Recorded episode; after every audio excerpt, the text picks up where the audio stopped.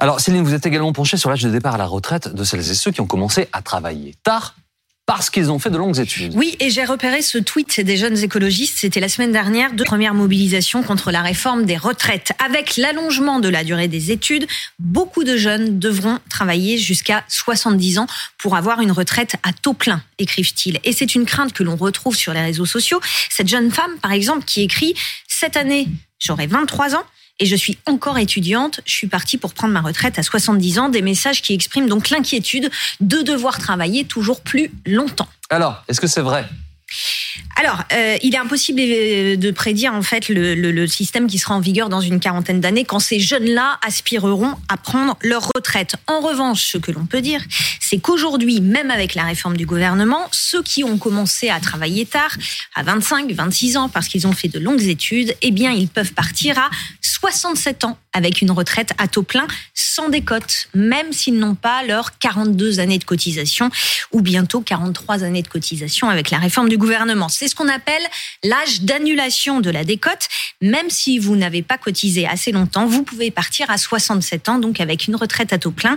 C'est déjà le cas aujourd'hui et le gouvernement n'a pas prévu de changer les règles du jeu sur ce point précis on a le droit de travailler au-delà de 67 ans Anne-Charlène, est-ce qu'un salarié peut euh, poursuivre sa carrière effectivement au-delà de 67 ans s'il le souhaite? Alors la réponse est oui, évidemment. L'employeur a seulement la possibilité de vous proposer d'arrêter le travail et euh, par contre, il peut vous mettre à la retraite d'office seulement à partir des 70 ans révolus.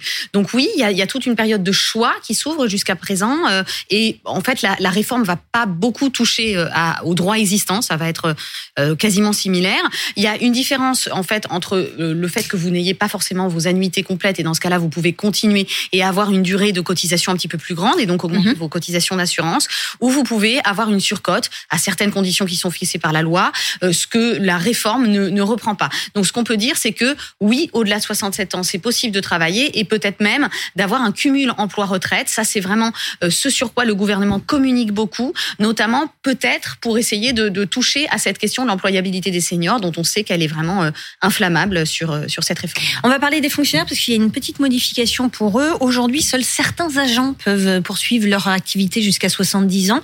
Il s'agit de ceux qui ont encore des enfants ou dont la carrière est incomplète, mais la réforme du gouvernement prévoit que tous les fonctionnaires puissent désormais prolonger leur activité dans la limite maximale de 70 ans et s'ils le souhaitent. Euh, je vais poursuivre l'analogie que vous avez commencé, euh, Laurent, avec votre maman, euh, si vous me le permettez. Votre maman, donc coiffeuse, souvent dans ces métiers, on commence tôt, on fait de l'apprentissage, on commence 14 ans. parfois avant 16 ans. Voilà. La question qui se pose au gouvernement, très justement d'ailleurs, de la part des oppositions, c'est mais pourquoi est-ce que des gens plutôt privilégiés qui font des études longues vont pouvoir cotiser moins de 42 ans, moins de 43 ans, alors que ceux qui ont commencé à travailler très très tôt dans des conditions parfois très très dures, eux, ils n'auront pas le choix? Ça va être un vrai sujet de débat et même sans doute de bataille euh, à l'Assemblée, notamment pour ceux qui ont commencé à travailler entre 18 et 20 ans, parce que ceux-là euh, seront obligés de cotiser non pas 43, mais 44 ans, tel que le projet est rédigé. Et évidemment, il y a plusieurs groupes, pas seulement dans l'opposition, mais également dans la majorité, bah, qui disent euh, c'est injuste, il faudrait que tout le monde cotise la même chose. Or, cette mesure-là, si elle venait à être annulée, coûterait très exactement 2 milliards d'euros. 2 milliards d'euros. Et je vais même aller plus loin. Si on disait c'est 43 ans pour tout le monde et peu importe l'âge de départ, ce serait 10 milliards d'euros. Donc, tout simplement, le gouvernement dit non parce que toute l'architecture du projet est basée sur l'idée qu'en 2030, le projet doit être équilibré sur le plan budgétaire. Donc, si vous payer 2 milliards pour cette mesure-là, alors il faut trouver 2 milliards de recettes supplémentaires. Mais ce qui est compliqué, c'est que quand on avance le projet de réforme sur la base de la justice sociale, mmh. on est par définition à l'inverse de la justice sociale avec ces dispositions actuelles. Alors je vais me faire l'avocat du diable. Le gouvernement répond que dans le système actuel de réforme des retraites, entre 18 et 20 ans, on travaille pas 44 mais 45 ans. 45 ans. Donc ça veut dire qu'il faut un effort en baissant d'une année le nombre d'années de, de, cotisation. Mais vous avez raison, c'est parfaitement injuste, c'est la double peine. D'autant que la plupart des gens qui ont travaillé entre 18 et 20 ans, par définition, ce sont des gens qui n'ont pas fait de longues études, donc qui accèdent à des métiers moins bien rémunérés et donc qui vont avoir des retraites plus faibles que d'autres. Donc c'est la double peine, faible salaire, faible retraite et en plus cotiser un an de plus. Il y a un problème aussi avec ce terme même de justice sociale et d'équité, c'est-à-dire que dès lors que vous l'avancez, en fait, euh, le diable est dans les détails, surtout dans une réforme comme celle-ci. Euh, on, on, se rend compte que l'égalité à tous les niveaux, à tous les étages, elle est, elle est absolument impossible. On va en parler tout à l'heure avec les femmes. C'est-à-dire que dans les faits, dans les situations de fait, euh, le droit actuel est déjà inéquitable. Mais c'est vrai que quand on promeut cette réforme avec tout le champ lexical de la justice, etc., c'est dangereux. Euh, et je pense que la discussion législative, d'ailleurs, devrait essayer de, de, de niveler un petit peu toutes ces inégalités quitte à coûter très cher, à mon avis, au gouvernement sur les années à venir en termes budgétaires. Alors justement, euh, Anne-Charlène, la, réforme, cette réforme de retraite pénalise-t-elle les femmes? C'est la question qui a agité un peu le débat politique cette semaine. Euh, notamment, euh, Céline, parce qu'il y a eu une étude d'impact. Alors, ça coutume différents termes, mais bon, l'étude d'impact, c'est en gros qui sera concernée par la réforme qui est en cours. Il y a eu ça, et il y a eu une déclaration ministérielle, mm. surtout, qui a fait des vagues.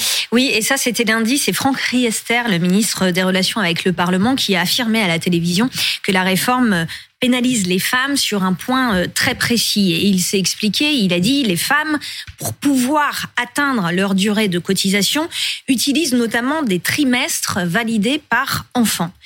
Et il rajoute, évidemment, si vous reportez l'âge légal à 64 ans, elles sont un peu pénalisées par ce report de l'âge légal. Quelles femmes sont concernées Ça concerne donc les femmes qui ont eu des enfants et qui, grâce à cela, gagnent des trimestres. Huit trimestres par enfant élevé. Ça leur permet euh, d'accéder plus facilement au trimestre minimum nécessaire pour pouvoir valider une retraite sans décote, explique Franck Riester. Alors imaginons, une femme qui, à l'âge de 62 ans, l'âge actuel de départ à la retraite, n'a pas validé tous ses trimestres. Si cette femme n'a pas d'enfant, c'est le graphe du haut, elle va devoir continuer à travailler quelques trimestres au-delà de 62 ans pour pouvoir toucher une retraite à taux plein. Si cette femme a eu des enfants, c'est le graphe du bas, eh bien les trimestres acquis pour la naissance des enfants peuvent lui permettre de partir à l'âge de 62 ans avec une retraite à taux plein. Eh bien, avec la réforme du gouvernement, ces mères de famille là, elles vont devoir attendre le nouvel âge légal pour partir. Elles vont devoir attendre leurs 64 ans. En clair, elles perdent une partie du bénéfice des trimestres acquis grâce à leurs enfants. Parce que, explique Franck Riester, les trimestres que l'on gagne pour la naissance des enfants, ça joue sur la durée de cotisation, mais ça ne joue pas sur l'âge de départ qui est reporté. Bon, au-delà de la polémique euh, politique, est-ce que Franck Riester dit vrai? Il a raison. Regardez quel en est l'impact. Actuellement, en moyenne, euh, les femmes partent à la retraite plus tard que les hommes, hein, à 62 ans et 7 mois pour les femmes, contre 62 ans pour les hommes. Avec la réforme, cet écart va se creuser. Selon l'étude d'impact du gouvernement, avec la réforme, les femmes, en moyenne, vont partir à la retraite 7 mois plus tard qu'aujourd'hui et les hommes cinq mois plus tard. Et pour cette génération, cet écart est encore plus prononcé. Les femmes nées en 1980, par exemple, elles vont devoir partir huit mois plus tard qu'aujourd'hui, quand les hommes nés en 1980, eux, vont partir quatre mois plus tard qu'aujourd'hui. Alors pour l'opposition, euh, un ministre qui affirme les femmes, les mères de famille, en réalité, sont pénalisées par la réforme des retraites, ça a été du, du pain béni, évidemment. Ce ne sont pas des boulettes, ce sont des maladresses politiques peut-être parce qu'ils sont juste en train de dire la vérité. Plus ils font de la pédagogie, plus ils tentent d'expliquer les prétendus bienfaits de leur contre-réforme et plus ils se prennent les pieds dans le tapis. Il a dit une vérité, donc euh, les circonvolutions des ministres aujourd'hui dans l'hémicycle pour essayer de corriger ça sont pas du tout, pas du tout convaincantes. Réaction aussi sur Twitter de Marine Le Pen, présidente du groupe RN à l'Assemblée nationale. Le ministre Franck Riester l'a avoué ce matin écrit-elle, les femmes seront pénalisées par le report de l'âge légal. Cette réforme est brutale et injuste. Bon, évidemment, euh, c'est un mot traditionnel. On a rétro-pédalé. le gouvernement a essayé de sauver les apparences. Euh, disons qu'on a précisé que plusieurs dispositifs, au contraire, vont bénéficier euh, aux femmes. Le dispositif pour les carrières longues des congés parentaux, la retraite minimum. Et puis, on a insisté aussi sur la contrepartie. Les femmes vont travailler plus longtemps, mais leur pension moyenne va aussi être revalorisée jusqu'à 2,2% pour les femmes contre plus 0,9% pour les hommes. Ce qui est politiquement très compliqué, Laurent Neumann, c'est lorsque l'on avance, euh, que l'on va réformer le système, c'est une chose, d'ampleur, c'est une chose, mais après on va rentrer dans le détail. Et tout le monde regarde dans le détail pour chaque catégorie socio-professionnelle, et c'est bien normal. Bah là, c'est l'exemple typique. Oui, mais Anne-Charlène disait la vérité. Euh, avoir lancé cette réforme en expliquant qu'elle était juste, c'est une faute politique. Il fallait juste lancer cette réforme en disant on demande des efforts à tout le monde pour des raisons budgétaires. Parce que ça, pour le coup, c'est la vérité. On pouvait contester la nature de cette réforme, mais euh, dire qu'elle va être juste, égalitaire, c'est une faute absolue. Euh, ne serait-ce que parce qu'une réforme des retraites, par définition, c'est extrêmement compliqué. Alors il va y avoir des choses à l'Assemblée, là encore. Euh, par exemple, je ne serais pas étonné qu'on améliore les pensions de réversion euh, que touchent les, veuves, par exemple. Euh, vous avez remarqué que dans le projet de réforme, il n'en est quasiment pas question. Euh, de la même manière, le MoDem a proposé pour chaque enfant, enfin un député du MoDem, pas le MoDem, pour chaque enfant, on recule l'âge, enfin plutôt on avance l'âge de départ à la retraite. C'est-à-dire par exemple on donne six mois pour un enfant, un an pour deux enfants, et du coup vous revenez progressivement avec quatre enfants aux 62 ans. Sauf que cette mesure-là, c'est l'exemple typique, coûte 4 milliards. Voilà, ça coûte 4 milliards d'euros. Et là, à nouveau, il faut trouver une recette en face. Donc ça va être compliqué d'annuler tous les effets pervers de la réforme telle qu'elle a été présentée. Oui, alors il y a plusieurs pistes sur la table. Un député modem et même le groupe hein, de, de, de, Monsieur Mattei a, fait savoir qu'il travaillait euh, sur cette question de l'égalité euh, homme-femme, avec toujours une épée de Damoclès qu'il faut vraiment rappeler. C'est le domaine de la loi de financement de la sécurité sociale, c'est-à-dire que le gouvernement vend cela comme une réforme des retraites. Or, c'est un projet de loi de la, sécurité sociale rectificatif.